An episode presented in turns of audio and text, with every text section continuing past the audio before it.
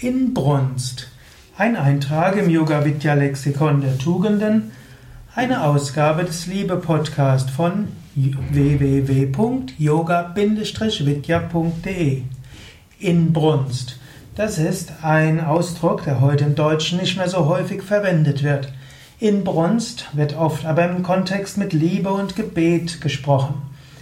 Man kann zum Beispiel voller Inbrunst zu Gott beten. Man kann auch einen anderen inbrünstig lieben. Inbrunst heißt also mit großem Feuer, mit großem Herzen. Es ist auch schon gut, wenn man überhaupt betet.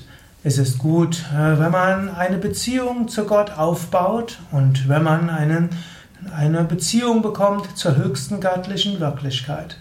Aber diese Beziehung sollte nicht irgendwie sein, sondern sollte von Inbrunst erfüllt sein. Es ist wichtig, dass du vom ganzen Herzen Gott liebst. Wenn du betest, dann bete voller Inbrunst. Manchmal ist es auch notwendig, einfach nur zu sprechen. Manchmal gilt es Vertrauen zu haben und Gelassenheit zu haben.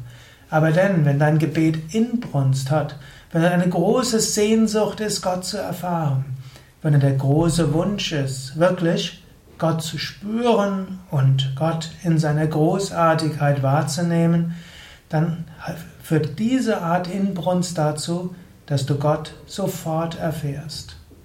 So gibt es einen Raum für eine gewisse Gelassenheit, für eine gewisse Geduld. Aber hm, es ist auch wichtig, dass du mit Inbrunst auf dem spirituellen Weg bist. Und das kannst du jetzt gerade überlegen. Wenn du betest, Betest du mit Inbrunst? Betest du vom ganzen Herzen? Betest du mit Sehnsucht? Betest du mit Feuer oder mit Wärme? Äh, wenn du hm, anderen Menschen erzählst oder wenn du deinen Partner liebst, tust du es mit Inbrunst.